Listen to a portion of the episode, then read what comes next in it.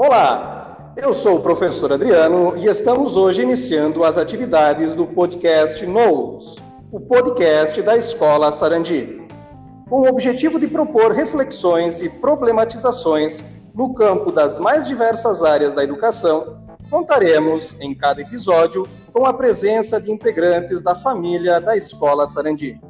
E no nosso primeiro episódio, teremos a presença de quatro alunas formandas do terceiro ano do ensino médio. A Natália Sescon, a Ambra Rosim, a Laura dos Santos Lima e a Júlia Beatriz Brum de Souza. Elas que aceitaram o desafio de refletir sobre uma problemática que ganhou as ruas no mundo na atualidade, nessas últimas semanas. E desde já queremos manifestar o nosso agradecimento uh, a elas por aceitar o convite e participar desse primeiro, dessa primeira reflexão do nosso podcast. O debate que se fará, a reflexão que se fará, vai versar sobre o racismo. Por isso, o tema do nosso primeiro episódio é Toda a vida humana importa. E para iniciarmos a nossa conversa, Gostaria de provocar as alunas debatedoras sobre a ideia que se difundiu em determinado contexto histórico no Brasil de que vivíamos uma democracia racial que afirmava não existir racismo pelo fato de sermos fruto da miscigenação. É, então, em determinado momento, em contexto histórico, principalmente no campo da sociologia, se afirmava que vivíamos uma democracia racial e que o racismo era um engano, era um argumento falacioso. A pergunta é, ou as perguntas são, essa teoria ela se consolidou? Nós podemos verificar isso na perspectiva histórica? Então, primeiramente, boa tarde a todos, né? Gostaria de agradecer o convite e essa oportunidade de a gente refletir sobre uma temática como essa. E para começar a responder essa pergunta, a gente pode dizer que a conceitualização de raça ela vai ser um fenômeno que se deu nos desdobramentos da, da Idade Moderna. E isso porque só se começa a falar sobre a categorização em raça dos seres a partir do século XVI. E vai ganhar os traços que a gente conhece hoje só no século XVIII e XIX, quando a gente começa a se referir a seres humanos, propriamente ditos. Então, levando essa linha de pensamento, a gente percebe que o racismo ele tem uma origem na ciência. Por quê? Quando começamos a separar os seres humanos em raças, abre-se espaço para as ideias de raças superiores e de raças inferiores. E para corroborar essas ideias, é necessário a elaboração de teorias. A isso, houve o levantamento de muitos estudos, né, que tentaram comprovar cientificamente qual era a veracidade desses conceitos, né, de raças superiores, de raças inferiores. Então, algumas dessas teorias defendiam a pureza das raças e diziam que a miscigenação ia a degeneração, já que cada raça possuía suas próprias características. Outras teorias propunham o contrário. Diziam que a miscigenação era necessária para poder melhorar os povos que não eram brancos. Ou seja, em todas as narrativas, o negro era colocado como subalterno, subjacente, inferior ao branco. Uma dessas teorias foi a de César Lombroso, que era um médico psiquiatra e, e também um criminologista, que afirmava que existiam criminosos natos e que a gente poderia deduzir isso por meio das características físicas e morais. E obviamente que entre essas características físicas estavam a pele, os olhos e os cabelos escuros. Outro teórico foi Gobineau, que era um humanista e defensor das raças. Ele argumentava que a raça suprema ariana seria a única capaz de produzir civilizações, e essas civilizações, elas decorreriam da conquista de raças inferiores, ou seja, de todos que não eram brancos. O que quer dizer que, para ele, era algo inevitável. Só que, como eu falei antes, levaria à degeneração física, intelectual e moral de toda a espécie humana. E todas essas teorias raciais, elas acabaram servindo para justificar o imperialismo europeu e a colonização dos continentes africano, asiático e americano. Então a gente percebe que esse conceito de raça ele não foi só usado para sistematizar e para estudar as populações humanas, mas na verdade acabou se tornando uma, uma forma né, de controle, uma, uma tecnologia de poder. E essa tecnologia de poder, ela é capaz de desumanizar alguns setores da sociedade claramente que são setores explorados. E a história não vai ser diferente, porque por conta da questão econômica, principalmente, muitos negros foram trazidos para o Brasil para servirem de escravos nas engenhas né, de cana-de-açúcar. Isso porque havia muitas dificuldades na escravização dos ameríndios, que eram os povos que se encontravam aqui na América quando os portugueses chegaram. E além disso, né, de ter essa essa vinda de muitos negros para o Brasil, a abolição né, foi lenta, com leis que até para atrasar esse processo, que muito pouco ajudava os escravizados de fato.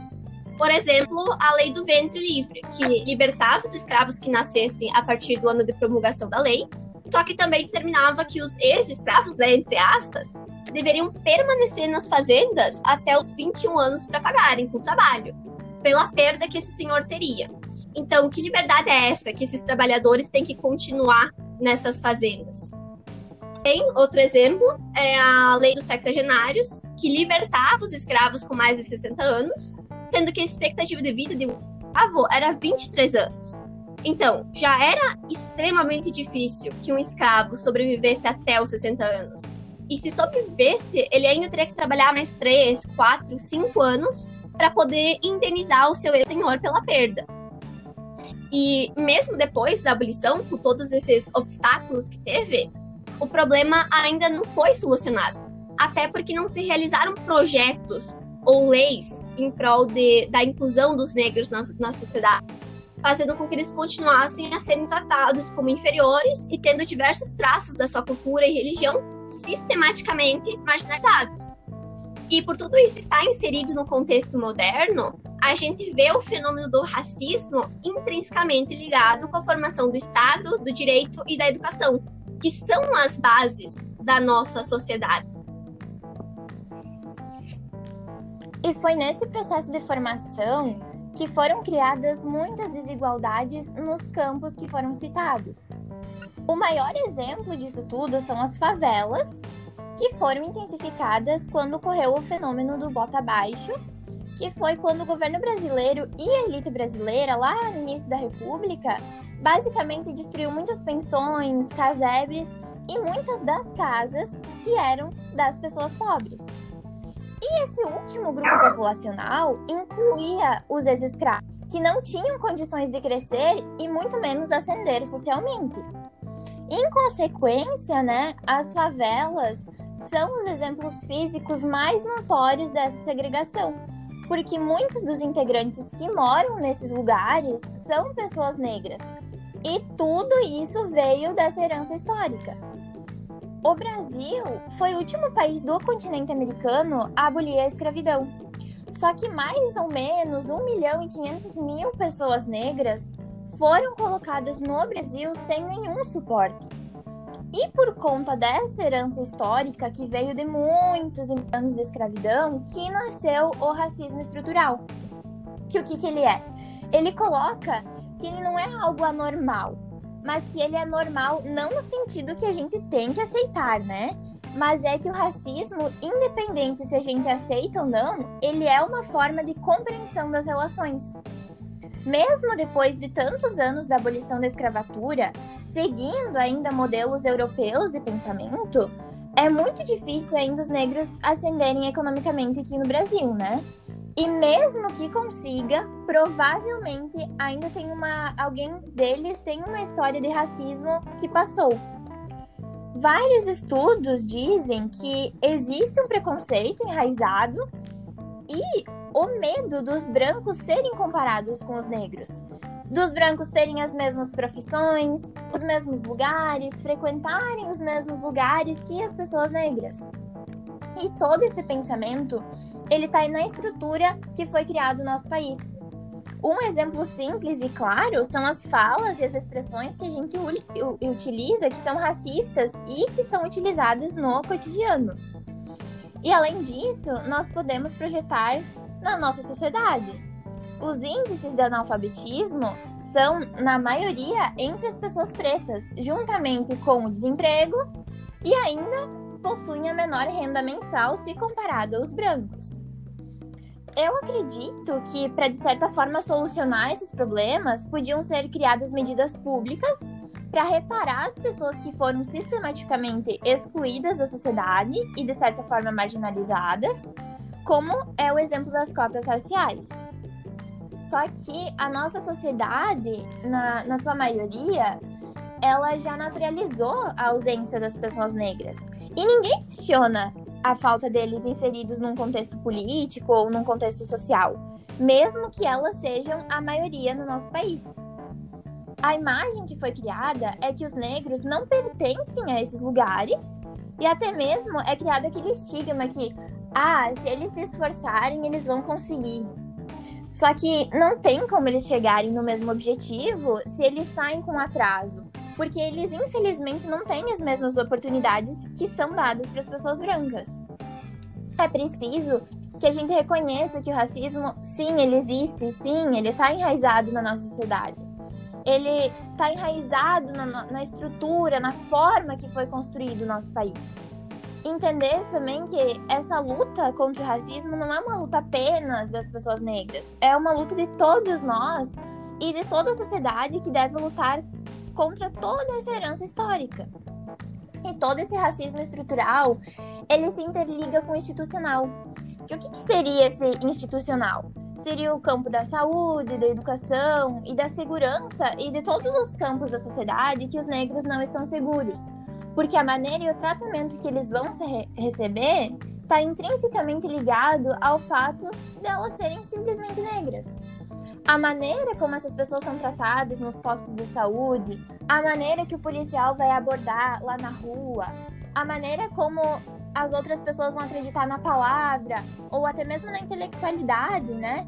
Diminuem e tiram os direitos das pessoas simplesmente pela cor da pele. Tudo isso elabora práticas discriminatórias e segregadoras, que dificultam o acesso de certos grupos a certos espaços. Tudo isso é a demonstração de que no nosso país não existe uma democracia racial. Quando a gente pensa em democracia uh, racial, é, em democracia, é imaginável o quê? Uma igualdade, uma livre participação de todas as pessoas. Numa nação democrática, existem os direitos e as oportunidades que garantem igualdade entre todos. Por exemplo, a Declaração Universal dos Direitos Humanos estabelece que todos os seres humanos têm direitos invioláveis e que devem ser respeitados em toda e qualquer situação. Tendo em vista isso, pensar numa democracia racial é pensar que a raça não tem que ser fator de diferenciação entre cidadãos, Deve haver direito e igualdade entre pessoas de raças diferentes. Não tem que ter uh, distinção em relação à renda, a acesso à informação, escolarização, emprego ou ao conhecimento. Se um país apresenta esses índices tão desiguais entre brancos e negros, não se pode afirmar que nesse país exista uma democracia racial. E é por isso que se torna um mito dizer que no Brasil exista uma democracia racial. As pessoas de pele negra, elas uh, não estão inseridas no mercado como as pessoas brancas estão. Elas não têm os mesmos direitos e, infelizmente, não têm o mesmo tratamento. Muito bem contextualizado, né? A fala uh, da Júlia e da Ambra, né? Acho que deixa muito claro essa essa ideia, é, dois pontos basicamente, né, que ainda devemos buscar essa democracia, né, uh, e também a ideia de que uh, historicamente ocorreu essa banalização, podemos dizer assim, dessa situação que envolve a questão discriminatória, uh, que envolve a questão de raças, né, assim, assim formatado. Né? Diante dessa perspectiva, do ponto de vista do pensamento humano, da filosofia, né, uh, a gente pode perceber que o pensamento filosófico ele também se colocou como crítico, né, uh, em várias situações, da atitude racista e preconceituosa. Porém, em alguns momentos, ele assumiu posturas questionáveis. Nós poderíamos indicar assim exemplos dessas diferentes pers uh, perspectivas dentro da filosofia? Não restam dúvidas de que o racismo é uma forma de discriminar uma pessoa pela sua cor ou raça. Mesmo assim, o reconhecido filósofo Manuel Kant aborda em suas teorias uma visão eurocêntrica, a qual a raça branca teria, por sua superioridade biológica, um direito primordial de tutelar aos demais povos que recebiam a nomenclatura de selvagens incapazes de serem autônomos. Para ele, o povo europeu estava em um pedestal mundial e os negros e americanos subjugados a qualquer nação, sendo assim uma ideologia de dominação. Durante muito tempo, a Europa ela dominou o mercado ocidental por meio de, de suas indústrias e principalmente pela mão de obra escrava advinda da África. Esse sistema, com características racistas, também serviu de alicerce para o desenvolvimento do capitalismo, sendo que a escravização dos povos colonizados foi um fator fundamental para que os países colonizadores da época acumulassem riquezas. No momento em que esses povos europeus eles adentravam nos territórios nunca explorados, eles tinham como objetivo moldar os habitantes à sua imagem, obrigando-os, por meio da violência, a aceitar a sua condição de seres humanos inferiores, ditando-lhes as regras para que se tornassem civilizados, modernos e evoluídos como os europeus. Diante disso, o sociólogo Clóvis Moura ele acredita que a filosofia kantiana ela não era nem antirracista e nem racista, pois o racismo é um discurso ideológico que é criado em meio a ambições políticas das nações dominadoras. Desse modo, percebemos que o discurso de Kant ele foi utilizado para legitimar as posturas racistas e de supremacia europeia.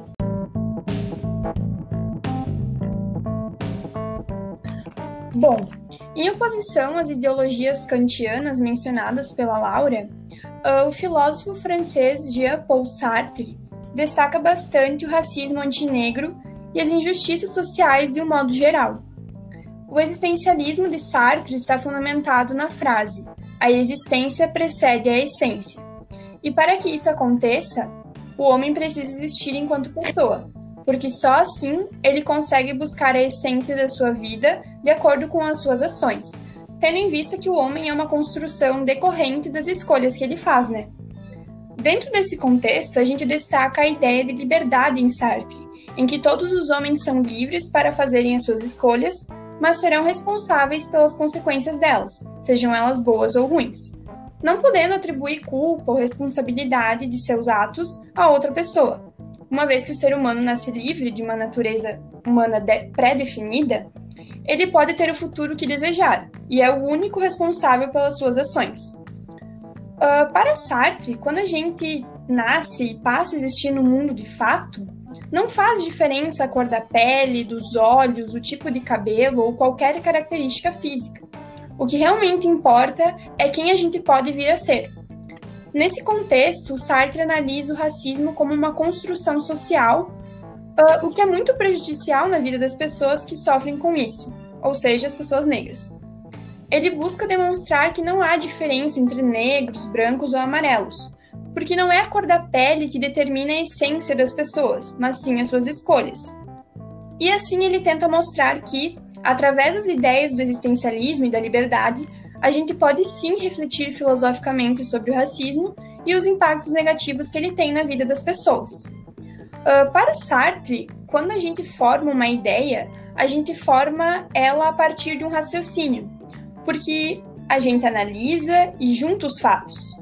Uma pessoa que age dessa forma não vai ser racista, uh, tendo em vista que ela vai examinar, investigar e refletir sobre as ideias e vai perceber que tratar um ser humano de maneira distinta pela cor da pele é incabível, inimaginável e deplorável.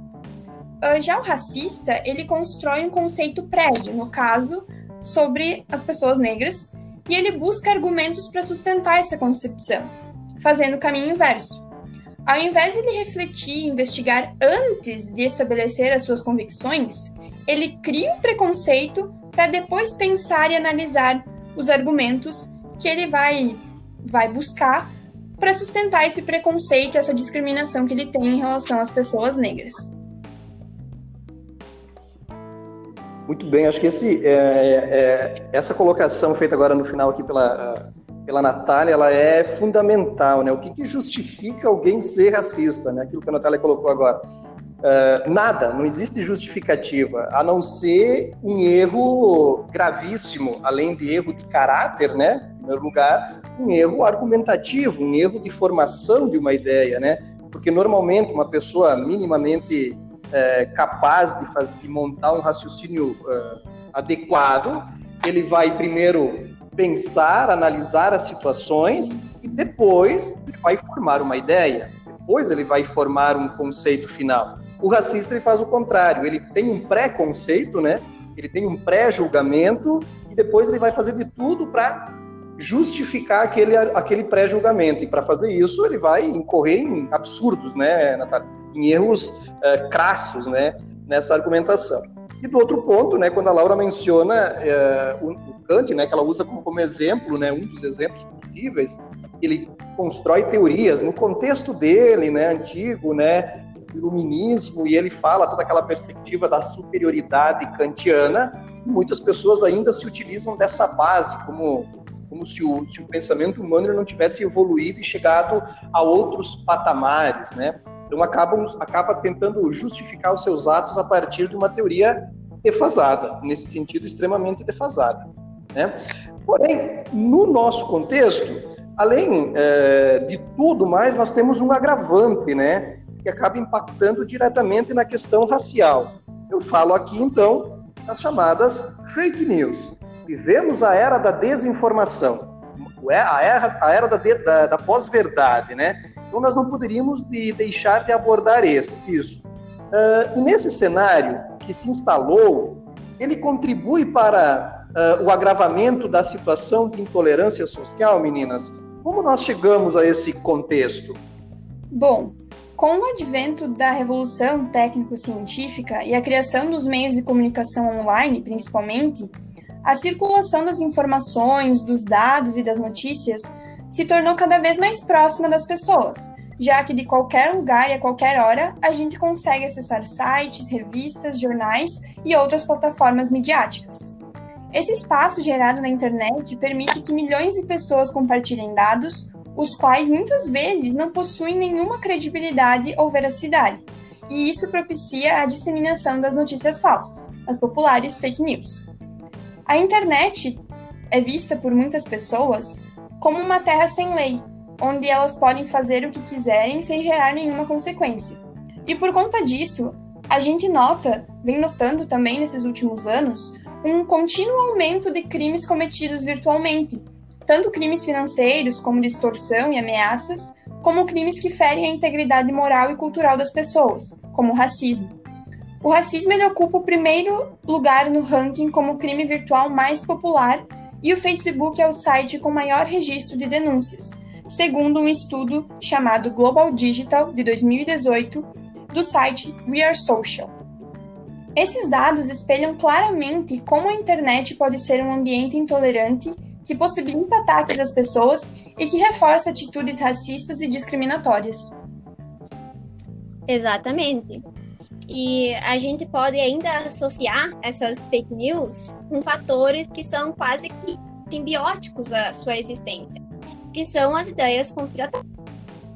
Podemos tomar como, como exemplo a teoria da grande substituição, ou também do genocídio branco, que foi uma teoria elaborada por grupos neonazistas, principalmente os grupos associados à alt-right americana. Essa alt-right americana seria uma fração da extrema-direita dos Estados Unidos e também de alguns países europeus, que ela é caracterizada não só pelo racismo e pela defesa da supremacia branca, mas também do antissemitismo, do sexismo e do próprio conspiracionismo. Então, essa teoria ela vai defender que a imigração, miscigenação, aborto, a violência organizada estariam gerando um genocídio de brancos. Obviamente que isso é um mito, ele é baseado na pseudociência, na pseudohistória e no próprio ódio em si. Portanto, não existe nenhuma evidência que prove que as pessoas brancas de fato desaparecendo e que exista um plano maligno de executar os brancos como uma raça. E o principal objetivo, então, né, dessa teoria e de todas as teorias similares a essa seria simplesmente assustar as pessoas brancas e tentar justificar uma agenda política de brancos e também de atos violentos uh, de cunho racial contra todas as pessoas que não são brancas. Aí a gente pode até pensar que esse tipo de pensamento estaria restrito a países e a locais onde a maioria é de fato branca e que historicamente apresentaram grupos nacionalistas brancos que praticavam esse terrorismo racial, como por exemplo foi a Ku Klux Klan dos Estados Unidos. É um país miscigenado, de maioria negra, e que nunca tenha apresentado grupos oficiais e organizados como foi a Ku Klux Klan, não teria condições de comportar ideias desse tipo. No entanto, a nossa realidade, que atualmente é, sim, né, caracterizada pela fácil disseminação das desinformações, das pós-verdades e dessas ideias conspiracionistas no geral, acaba nos provando o contrário, porque os grupos se apropriam desse discurso. Inclusive, muitos grupos de grande poder e de grande influência, e eles, por sua vez, acabam proporcionando a pensamentos extremamente racistas como esse. Ou seja, esse flerte com pensamentos supremacistas pode até não ser cometido pela maioria das pessoas e estar, de fato, restrito a determinado grupo. Só que ocorre uma naturalização desse tipo de discurso, desse tipo de pensamento. E com isso, a naturalização da violência e da discriminação racial. Num país onde, de uma forma ou outra, o racismo já está enraizado estruturalmente, como a Ambra falou antes. E quando a gente começa a falar especificamente das a gente vê a função simbólica desse fenômeno já que quando são criadas notícias falsas que envolvem pessoas negras, há o intuito de ferir não apenas a pessoa que está sendo atacada, mas toda a discussão que envolve a questão racial, principalmente se essa pessoa é uma ativista ou alguém que de alguma forma representa essa pauta social, a pauta da negritude.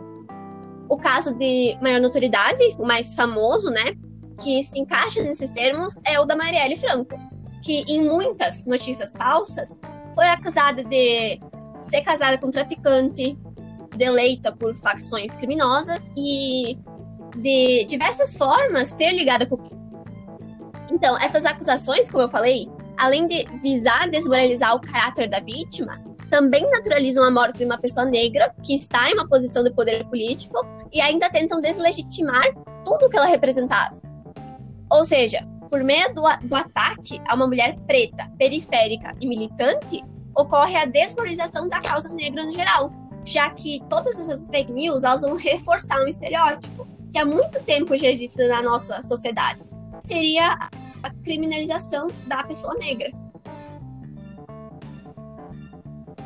Muito bem, né? Acho que muito bem colocado pela Natália, pela Júlia, né? Uh a realidade em que nós vivemos, muito bem relatada por um dos ministros do Supremo, ele fala: vivemos tempos difíceis, né? vivemos tempos sombrios. Né? Ou seja, uh, isso não em escala só brasileira, em escala mundial, esse fenômeno da, da, das fake news ele, ele é algo bastante complexo e que deve ser analisado com cuidado.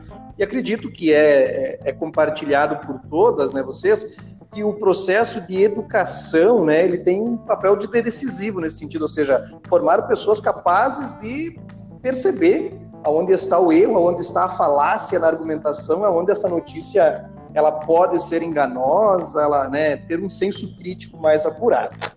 Mas muito bem, pessoal. Nós estamos nos encaminhando então para o encerramento do nosso primeiro podcast né, da NOLS.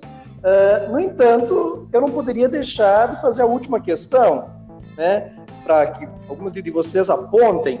Existem caminhos ou existe algum caminho para superarmos essa situação que refletimos aqui no, no podcast de hoje?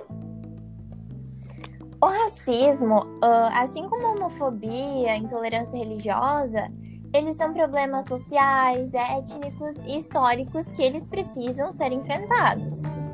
Só que acontece que muitas vezes o racismo ele não se expressa de uma maneira de uma maneira evidente, clara, o que acaba gerando uma situação de uma falsa igualdade e dificulta o real enfrentamento. A gente consegue identificar claramente os crimes de ofensa racial. Só que o racismo estrutural, como eu já citei, permanece na nossa sociedade e é por isso que se a gente quiser acabar com ele, é preciso primeiro que a gente reconheça que o Brasil é um país extremamente racista.